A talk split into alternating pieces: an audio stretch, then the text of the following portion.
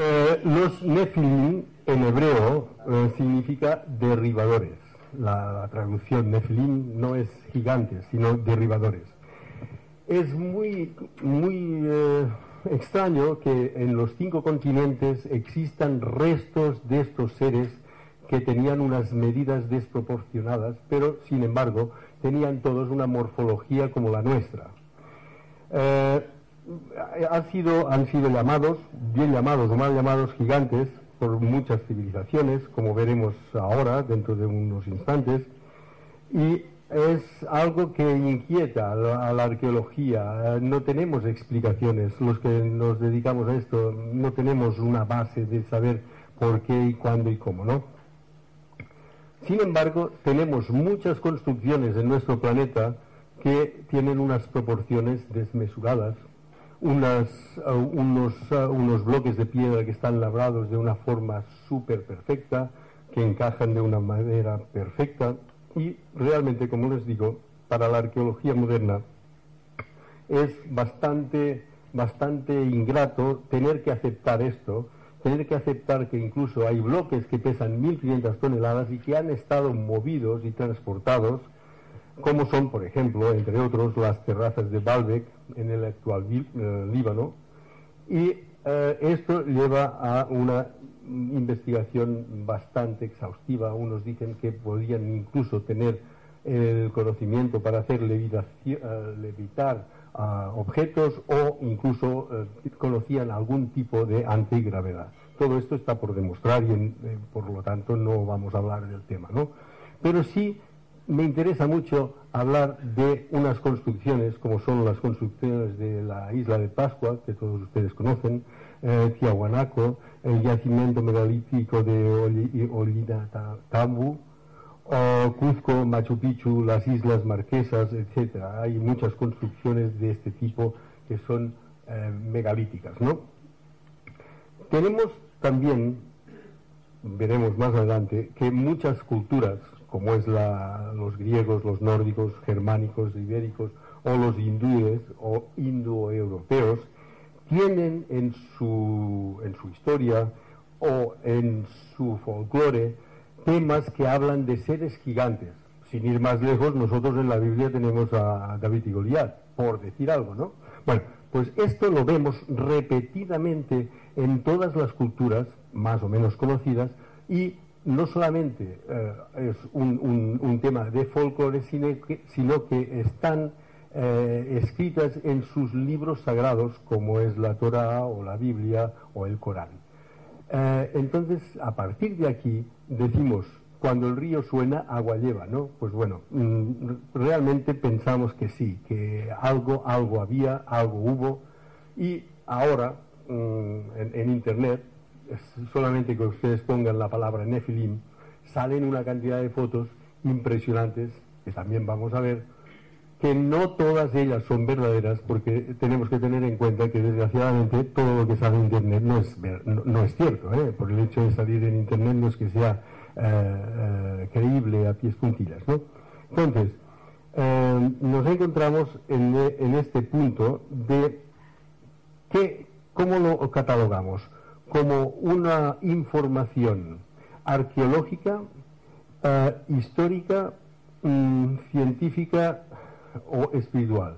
Entonces estamos aquí navegando eh, entre todas estas cosas, pero claro, desde algún punto tenemos que partir, ¿no? Entonces, en los libros sagrados, como he dicho, en los libros sagrados de la antigüedad, eh, el libro de las invasiones irlandés habla de unos seres de un, tamaño extraordinario, gigantes, el Ramayana también, eh, la Biblia, la Torah, como, como les he dicho, y entonces eh, la ciencia cree ver en todo, en todo esto unos símbolos de ah, realidad, de posible realidad de una existencia de, de unos seres que eran extraordinariamente mucho más eh, altos que nosotros. Sin ir más lejos, Eric von Daniken, que todos ustedes supongo que conocerán, uh, David Berkeley, Robert Charroux, Pierre Dacour y ya el fallecido Jimmy Giu, estaban de acuerdo en que hubieron estos seres que nos visitaron en un tiempo remoto y que a través de ellos pues mm, participaron en la eh, en la progresión de la raza humana de alguna manera eh, eh, la, Biblia misma bueno mm, en hebreo en hebreo porque después vamos a ir por este camino la palabra néfila significa Orión como veremos después Orión es una constelación que tiene mucho que ver con nuestro planeta. ¿eh?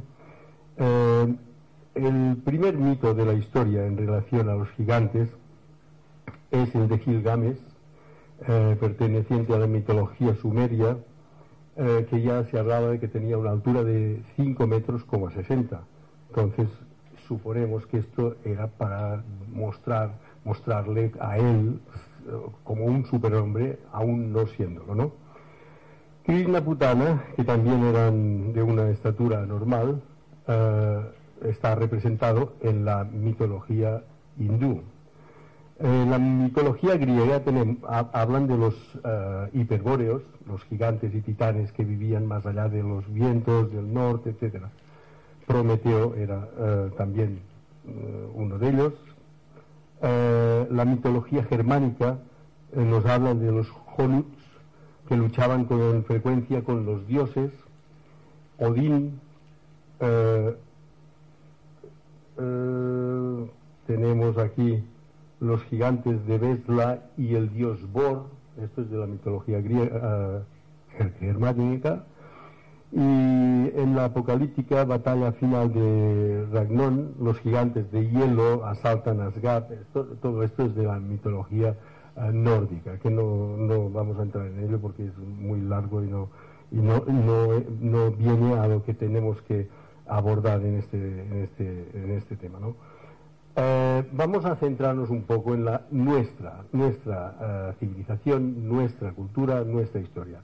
La cultura hebrea en la Biblia eh, recoge la existencia de una raza de gigantes llamada Nefilim y se dice que fue la unión de los hijos de los dioses, cuidado, con las hijas de los hombres.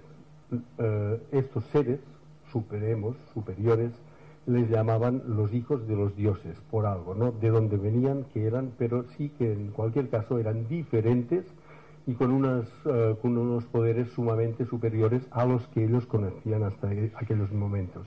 Esto se puede encontrar, como muy bien ha dicho nuestro compañero Gelades en el Génesis 6.4. Eh, versículo gigantes es una traducción del hebreo otra vez eh, que quiere decir nefilim etcétera y eh, también se puede encontrar en el Deuteronomio en el 2.10 3.11 Josué 12.14 13.12 Samuel 21.16 en Crónicas en 20.4 o sea en Job en 16.15. Quiero decir con esto, no les quiero aburrir demasiado, pero claro, estamos hablando de un libro sagrado, un libro que eh, es la Biblia y que tenemos una serie de referencias a estos seres que es tremenda, es apabullante, ¿no? También hablan de ellos los evangelios apócrifos. Y, como he dicho antes, eh, gráficamente hemos visto a David y Goliat muchas, en muchas ocasiones sin ir más lejos, en la península, en España, tenemos la mitología vasca que nos habla de los gigantes, los Gentilac y Naburiac. O sea, gigantes que estuvieron en, en el norte de la península ibérica. La mitología moderna nos habla de varios, del Yeti, del hombre de las nieves, que pueden ser o no pueden ser, pero dicen los Estados Unidos que han habido mil avistamientos de estos seres gigantescos que viven en, el, en, el, hielo. ¿no? Eh, aquí, muy cerca de aquí, en los Pirineos, albergan los glaciares cuaternarios eh, eh, más antiguos de el sur de Europa.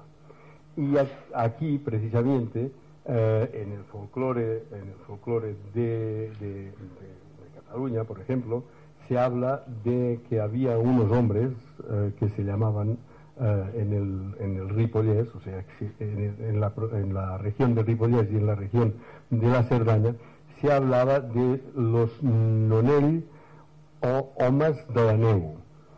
También hay una cosa que se puede constatar, está en el pueblo de Prullans y eh, en el dolmen de Oren.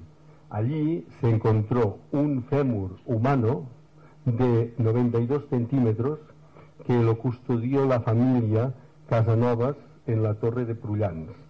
Eh, hoy día marqueses de Monistrol. Esto es, esto es, lo tenemos aquí y claro, eh, imagínense ustedes un fémur de 92 centímetros, que además eh, es humano, fue, fue humano. Y lo tenemos aquí. Entonces es que algo sí, algo hubo. En Lérida hay otro, en Urbasa, en Castilla, en Medinaceli, en Medinaceli hay restos humanos también de seres gigantescos. En León, en la iglesia, concretamente en la iglesia visigótica eh, de Marialba, esqueletos de 3 metros, están, se pueden ver, y también en Cantabria, Girona y Besalú. En Menorca, sin ir más lejos, también tenemos los talayots, que seguramente algunos de ustedes los conocen, los talayots y las navetas. En Mallorca, un conjunto megalítico que se llama Rioja. En Formentera, en Canacosta, eh, eh, eh, hay restos arqueológicos gigantes que datan del 1900 antes de Cristo, de 3 metros de altura. En Canarias igualmente hay restos de que Emiliano Betancourt, conocido por ustedes también seguramente, tiene una, una documentación que llama la medida de los gigantes guanches, ¿no? En el desierto de Granadilla también hay restos de, de, esqueletos de tres metros. En el cementerio Guanche de la Muela también. Entonces, claro, todo esto nos viene, nos viene a decir que cuidado. Algo, algo hay de todo esto. Y ahora sí, ahora pasamos a, a ver algunos de ellos. Fíjense con la morfología de, este, de, este, de esta calavera. Esta calavera es de unas dimensiones notables, muy superiores a cualquier cráneo humano, y, aparte de esto tiene la parte occipital mucho más, eh, con una prominencia mucho más eh, alargada que, las nuestras. ¿Tenéis un, un puntero? Gracias. El rojo, gracias.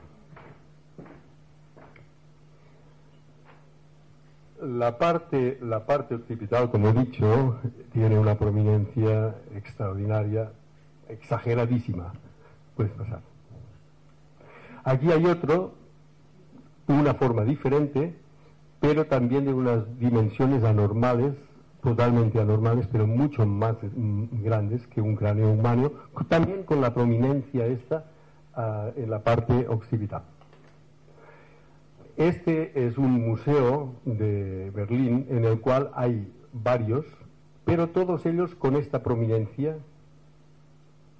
Y si se fijan ustedes también, las, eh, las, cóncavas de los ojos también son diferentes y el tabique nasal es, no es tan prominente como los tabiques humanos, ¿eh? de las calaveras humanas. Continuamos con este museo, imagínense la, la, diferencia del cráneo este con un cráneo humano. Aquí hay una, una variación eh, secuencial de lo que podríamos decir un cráneo normal a la derivación hacia esta prominencia eh, de la parte occipital. Aquí estamos eh, en, lo mío, Egipto, que por defecto siempre tengo que ir a parar un poco, aunque sea poco. Ah, esta es una de las hijas de, uh, de Nefertiti y Akenatón. Esta es Akesatón, la que se casó con uh, Tutankamón. Fíjense que tiene esta prominencia también. Esto, este, este gusto ha estado en el museo durante toda la vida hasta que empezamos a rascar y a buscar y a investigar. Ahora lo han sacado y ya no está a la vista eh, lo, supongo que lo bajaron a los, a los, a los almacenes que tienen en los sótanos, pero en cualquier caso quiero reflejar que eh, tanto Nefertiti, eh, que simboliza ha llegado a Bella, eh, como sus hijas, no tenían el cráneo como, mm, vamos a decir, como nosotros. Entonces, ¿ha llegado la Bella? Sí, muy bien. ¿De, dónde ha llegado la Bella? ¿De dónde vino esta persona tan preciosa, tan exuberante, porque era realmente bella? Eh, porque también siempre se presentaba, cuando ella se presentaba en público, siempre se presentaba con aquella corona, si se acuerdan ustedes, en el busto de Berlín, aquella corona que le va hacia atrás, ¿no? Mm, suponemos que era en parte descendiente de estos seres o de otros, pero que en cualquier caso era diferente. Tenemos que tener en cuenta también que a partir de los dos años que de matrimonio de Akenatón con Nefertiti, Akenatón cambió totalmente su forma de pensar y eliminó todo el panteón egipcio, que eran la cantidad de, dioses, los eliminó y se quedó con uno que era dios Ra, Amon Ra, ¿eh? Atón, Atón, perdón, Atón Ra. Eh, entonces, de alguna manera, esta, esta señora influyó, estoy seguro que influyó sobre el cambio de pensamiento de, de. Esta es otra figura que también pertenece a la otra hija, la otra hija de Nefertiti, también con el mismo, con la misma morfología craneal. Aquí tenemos de A hasta la I, desde nosotros hasta lo que se supone que existió. Eh, ponemos nosotros, en la actualidad, 1,82 metros de altura. Aquí, en Turquía, cuatro, eh, estos son eh, descubrimientos arqueológicos reales que se han descubierto. No quiero decir con esto que se haya descubierto el esqueleto entero, pero sí que se han descubierto, como he dicho antes, un fémur de 90 centímetros. Entonces se calcula que si un fémur tiene 90, pues la, altura total podría ser esto.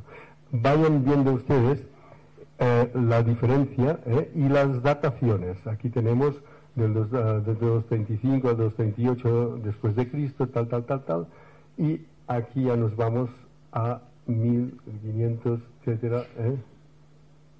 A mí realmente eh, lo tengo que aceptar porque, porque está, pero a mí me cuesta mucho eh, aceptar esta altura, ¿no? Estamos hablando de, una altura tremenda. Y, y, claro, esto hasta aquí hasta aquí yo lo veo casi casi posible y no quiero decir normal, pero esto ya me cuesta más. Y esto, esto es lo que se puede ver en algunos casos en, montajes de Photoshop en, en Internet. Aquí podemos ver dos fósiles de dos pisadas de estos seres con unas medidas ya notables. Miren la diferencia de un pie normal a estos pies. Pero claro, para ser fósiles, estos fósiles podrían datar, más o menos de 200.000 años, más o menos. No se ha podido asegurar, pero va por aquí la cosa. Y aquí vemos huellas que no deberían existir. El coleccionista de, fósiles, William no podía dar crédito a sus ojos. Bueno, eh, eh, este es lo que antes nos ha mostrado eh, nuestro amigo cuando nos hablaba de los zapatos aquellos, de, los, fósiles, de, las pisadas de zapatos, ¿no? Encontraron estos, estos zapatos, fue un hallazgo casual, que precisamente las hijas de, estos señores se quedaron, bueno, perplejas al, al verlo, podemos pasar, son exactamente la misma que había pasado. Pero lo más importante de esto es eh, el, pisotón que le dio en su momento a las trilobitas, que las trilobitas tienen que tener una antigüedad que todos ustedes conocen. Entonces, eh, estos fósiles, que, son zapatos, se puede ver, eh, existieron hace esta friolera de años, ¿no? Entonces, ¿quién estaba aquí?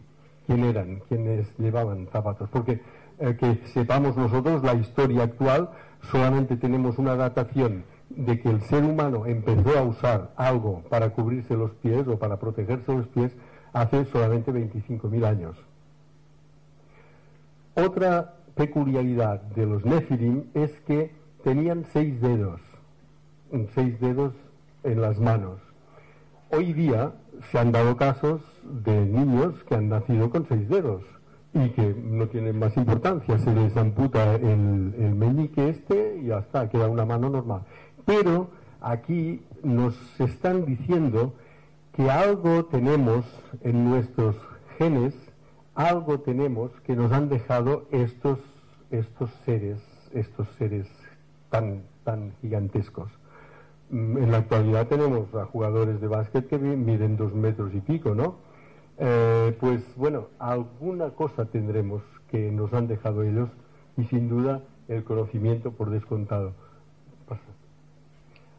Este, esta es una de las eh, fotografías que yo le doy más crédito, pero vean, aún así, vean la, dimensión de un cráneo humano normal, esto es en Grecia, y la dimensión del cráneo este que descubrieron. Es enorme, es, desproporcionado, pero aquí está, ¿eh? este es real, esto está en Grecia. Este está en, en, México y también es creíble porque la proporción aún siendo muy grande, aún siendo muy grande, pues es más o menos creíble. Eh, bueno, esto es el mapa del primero que hemos visto que se encontró en este punto de Grecia. ¿eh? De, aquí está.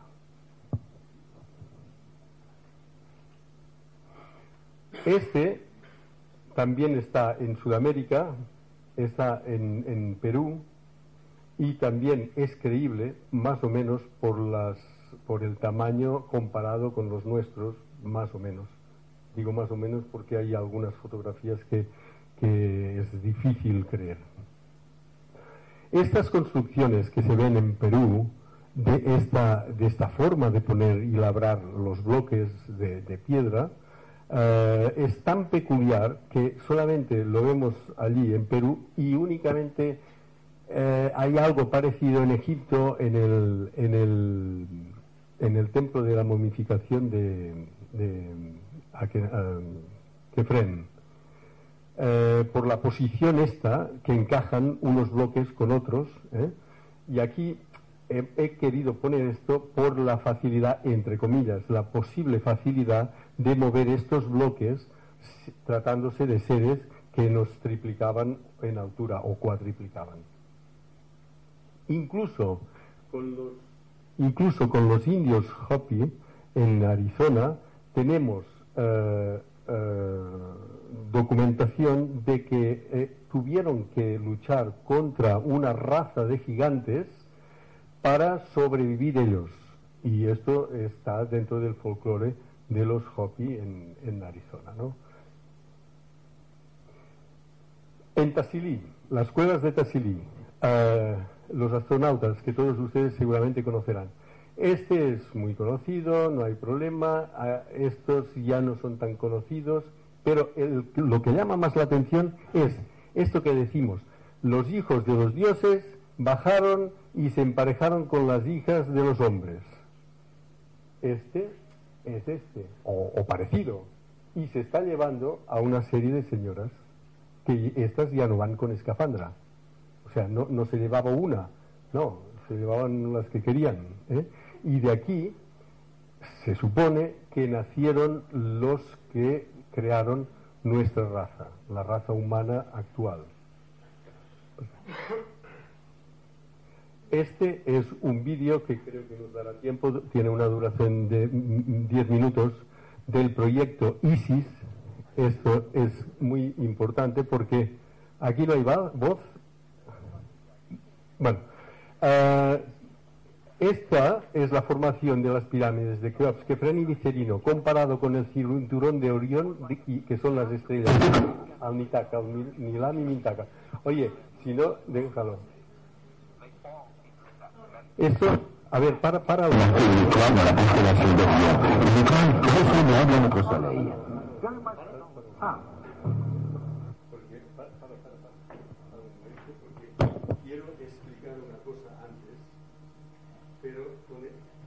Lo permiten, con el documento en la mano, que es mucho mejor.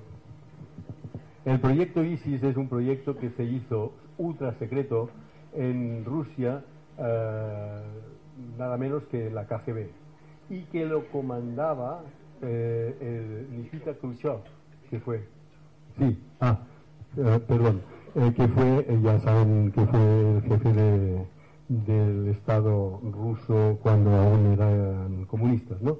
Entonces, mm, ellos y crearon este proyecto ISIS para ir a buscar una cosa muy concreta en Egipto. Volvemos otra vez a Egipto, qué curioso. Entonces, eh, buscaban nada menos que la momia de un ser del espacio que estaba en Egipto. Esto empezó en el año 1945, empezaron las prospecciones en el año 1950 y terminaron en el año 1960 perdón, encontraron debajo de una tumba de, eh, de, la meseta de Giza, debajo de una tumba normal, eh, encontraron eh, una, un, pasillo descendente que veremos hasta llegar a, un, a, una, a una nave, digamos, una, una, una, una tumba, una tumba de forma circular, con forma circular, y allí encontraron este ser esta momia que se dice que fue el primer, eh, por decirlo, el primer faraón, es que no quiero decirlo así, el, primer ser que fue momificado, que dio lugar a la leyenda de Osiris, que como saben ustedes, Osiris fue descuartizado por su hermano Set y después fue momificado y fue eh, depositado en un, en un templo que se llama Osirión, que está al lado mismo de uh, Abidos. Este templo de Osirión no sabemos datarlo, no, no sabemos la, cronológicamente cuándo, cuándo, se hizo, cuándo existió, pero eh, allí está. ¿eh? Bueno, esto seguramente ustedes lo conocerán, es antiquitera, esto lo encontraron unos marineros, es un fósil también de una maquinaria que lleva unos engranajes, que lleva, llevaba en, en, principio unas tapas como si fuese una caja y estas tapas llevaban unos grafismos que prácticamente ahora ya no queda nada de esto porque era de madera, pero sí que queda lo que es de, eh, de, de cobre, estos engranajes.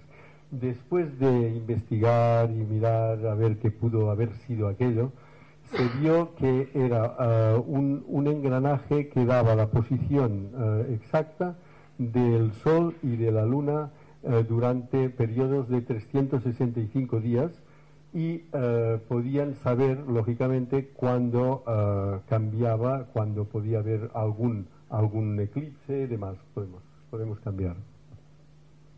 Aquí lo explica un poco mejor, la longitud, las medidas y tal y dice que eh, llegan hasta 82 fragmentos, cinco de los cuales, incluyen parte de las tapas con las, eh, eh, con las instrucciones.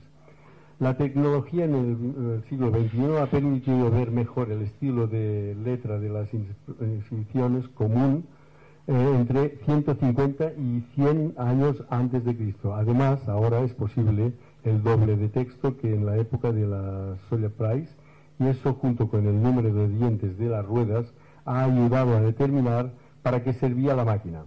El, el dial frontal se utilizaba para conocer la posición del Sol y la Luna en el zodiaco y un calendario correspondiente de 365 días que podía ajustarse para los años bisiestos.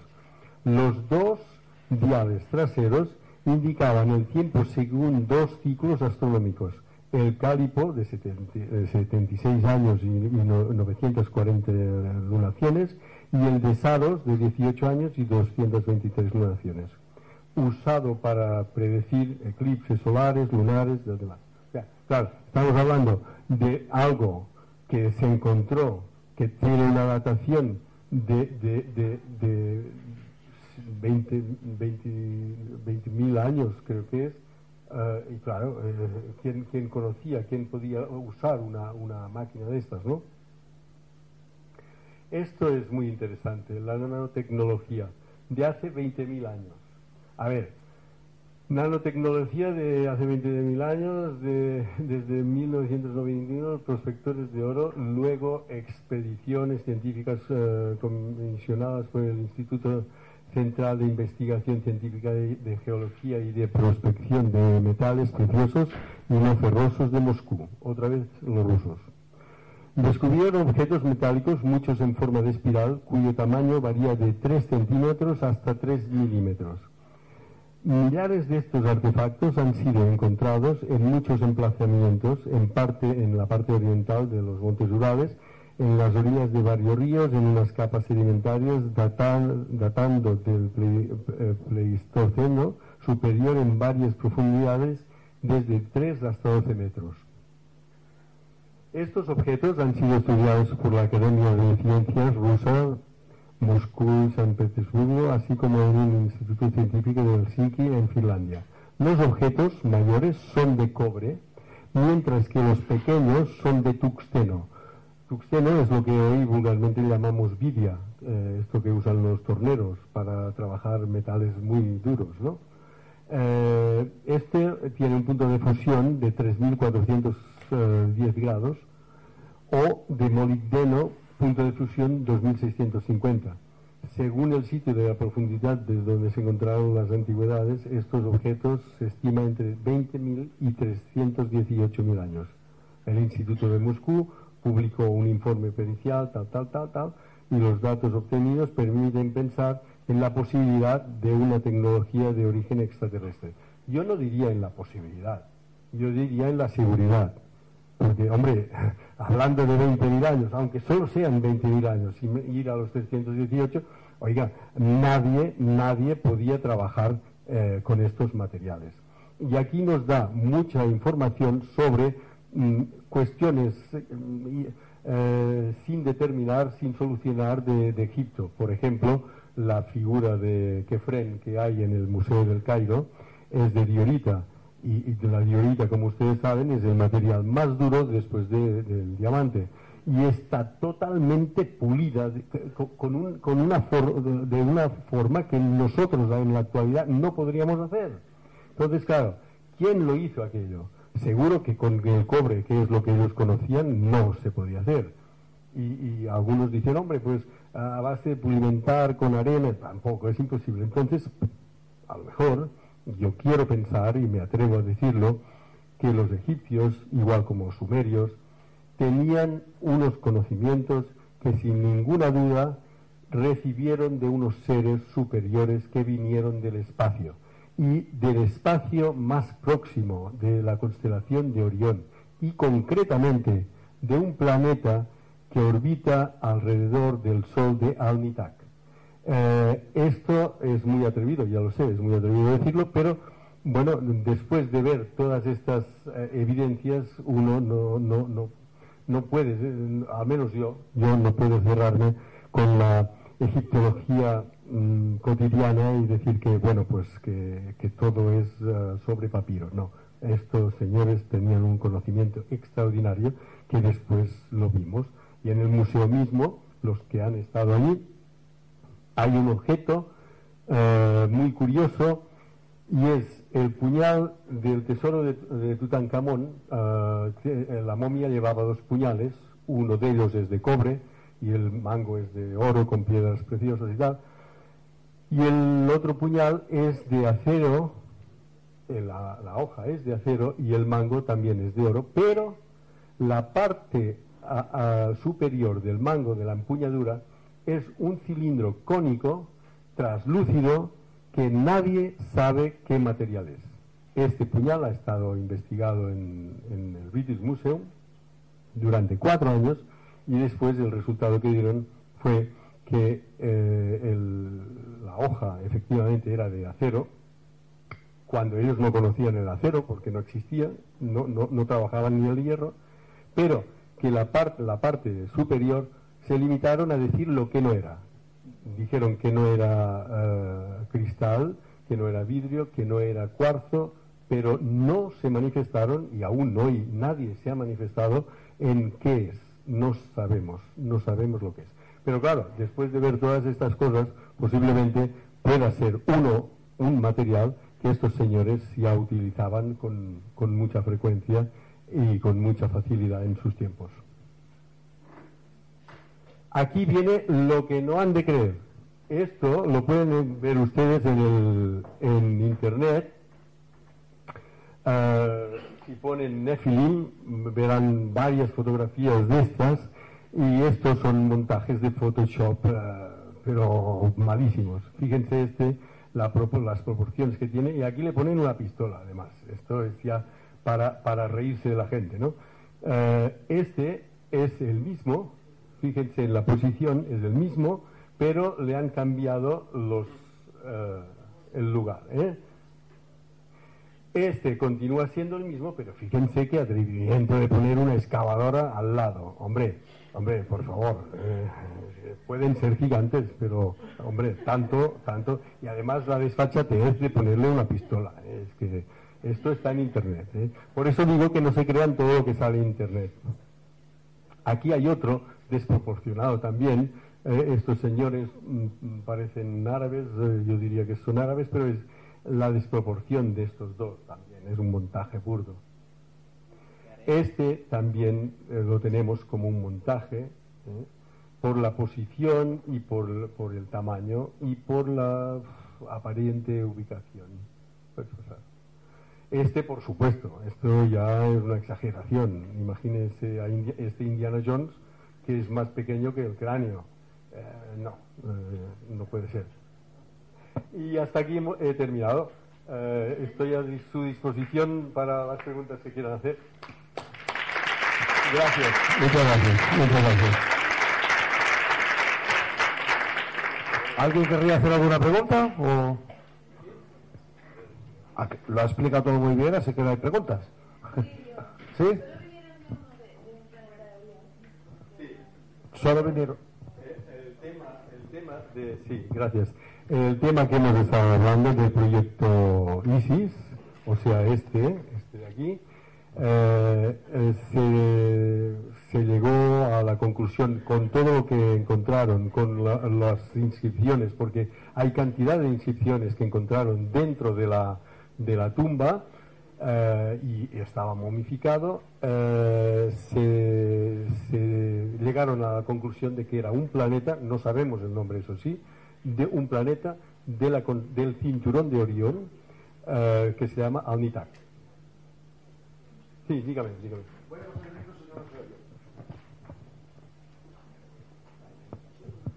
Buenas tardes. Eh, muchas gracias. Eh, le quería hacer una pequeña pregunta con el tema este de se, se ha traspapelado una información secreta rusa, ¿puede ser? ¿El proyecto ISIS o lo he entendido yo mal? Sí, sí. Ah, eh, realmente, bueno, ah, ¿usted cree realmente que esos seres más evolucionados que bajaron eran esos grises? Bueno, sí. En este caso, Sí, en este caso concreto del proyecto ISIS, como solamente se encontró una momia, que es la que hemos visto, ¿eh? la morfología de la momia, cuando la reconstruyeron, resultó ser la morfología esta de, este amigo que tenemos aquí, ¿eh? cuando la reconstruyeron. Pensé, eh, tienen que pensar que no era de un metro veinte como, como lo presentan, era un ser alto, ¿eh? Era un ser eh, que llegaba a dos metros, dos metros diez. ¿eh? Pero la morfología craneal era esta. Una última pregunta. Por ahí, voy.